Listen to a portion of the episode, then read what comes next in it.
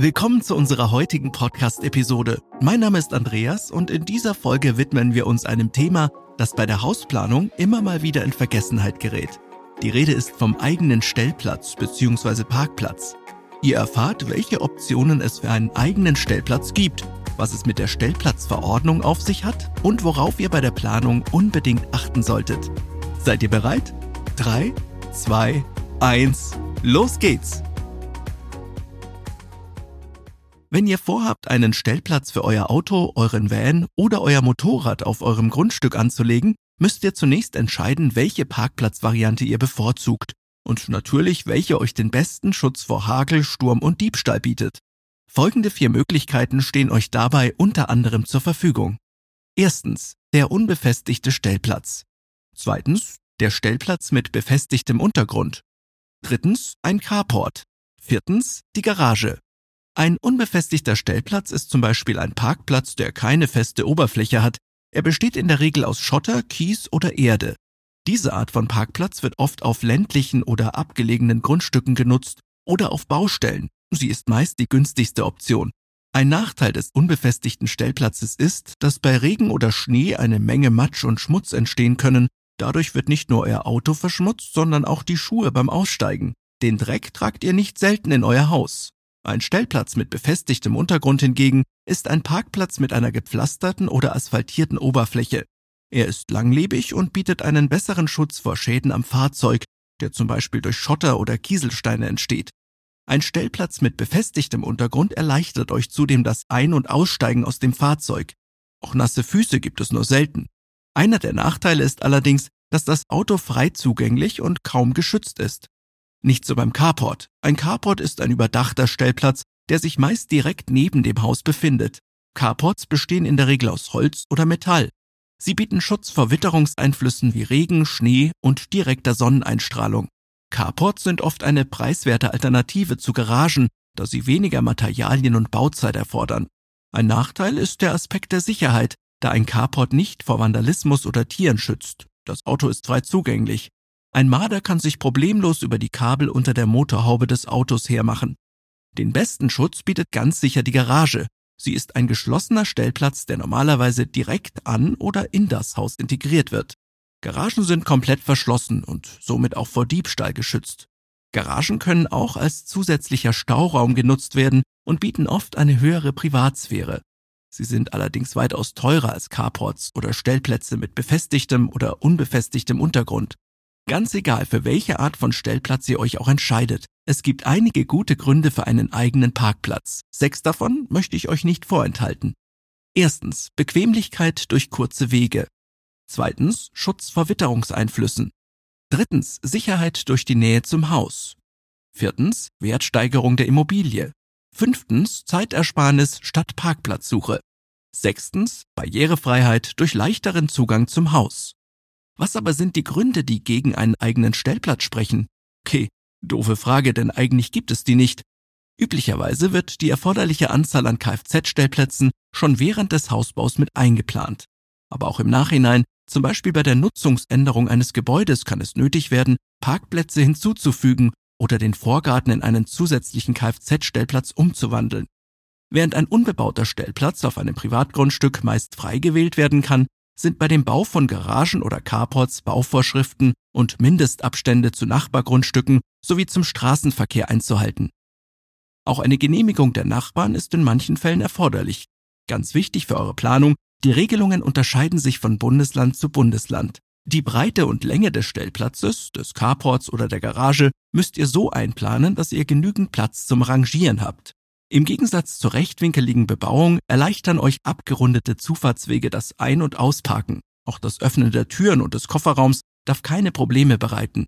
Befindet sich rechts oder links der geplanten Stellplatzfläche zum Beispiel eine Mauer, müssen die geforderten Mindestbreiten eventuell überschritten werden. Gerade bei der Planung einer Garage oder eines Carports macht es Sinn, die Abmessungen des Fahrzeugs genau zu kennen. Dadurch könnt ihr den benötigten Platz richtig einplanen. Bleibt noch zu klären, wie ihr euren Stellplatz überhaupt nutzen dürft.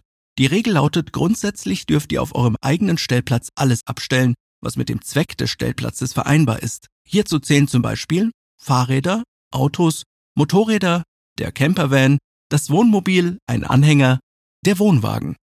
Alles ist erlaubt, sofern euer Stellplatz ausreichend groß ist und ihr nicht gegen etwaige lokale Bauvorschriften oder Regelungen der Eigentümergemeinschaft verstoßt. Ihr solltet allerdings darauf achten, dass keine Gefahren oder Beeinträchtigungen für andere Verkehrsteilnehmer oder Anwohner entstehen. So dürft ihr zum Beispiel keine Gegenstände abstellen, die die Zufahrt zu anderen Stellplätzen oder Garagen blockieren. Auch auf Gehwege ragen dürfen sie nicht. Auch nicht ganz unwichtig bei der Planung ist die Frage, ob euer Stellplatz genehmigungspflichtig ist. Auch hier gilt, es kommt darauf an. Ein offener Stellplatz auf dem eigenen Grundstück oder im Vorgarten ist in der Regel nicht genehmigungspflichtig. Je nach Gebäudenutzung ist sogar eine Mindestanzahl an Stellplätzen vorgeschrieben. Ein offener Stellplatz lässt sich, wie ich bereits erwähnt hatte, kostengünstig realisieren. Ihr könnt ihn sogar im Vorgarten realisieren, sofern es eine Zufahrtsmöglichkeit gibt. Für den Bau eines Carports oder einer Garage ist in Deutschland in der Regel eine Baugenehmigung erforderlich. Allerdings gibt es einige Ausnahmen, die von Bundesland zu Bundesland unterschiedlich sein können. Auch hier gilt, erkundigt euch im Vorhinein über die örtlichen Bauvorschriften. Ein Carport oder eine Garage ist also genehmigungspflichtig. Wie ihr zur Baugenehmigung kommt, erkläre ich euch in den folgenden vier Schritten. Erster Schritt, die Bauplanung. Es ist wichtig, dass der Carport oder die Garage den Vorgaben des Bebauungsplans entspricht und die vorgegebenen Abstandsflächen eingehalten werden. Zudem muss die Bauplanung den örtlichen Bauvorschriften entsprechen. Zweiter Schritt, die Antragsstellung. Um eine Baugenehmigung zu erhalten, muss ein Antrag bei der zuständigen Baubehörde eingereicht werden. In diesem Antrag sind alle erforderlichen Unterlagen und Pläne zur Bauplanung enthalten. Dazu gehören unter anderem der Lageplan, der Grundriss und die Ansichten des geplanten Bauwerks. Dritter Schritt, die Bauphase. Während der Bauphase müssen alle Vorgaben des Baugenehmigungsbescheids und der örtlichen Bauvorschriften eingehalten werden. Zudem sollten regelmäßig Kontrollen durch die Baubehörde erfolgen, um die Einhaltung der Vorschriften zu überprüfen.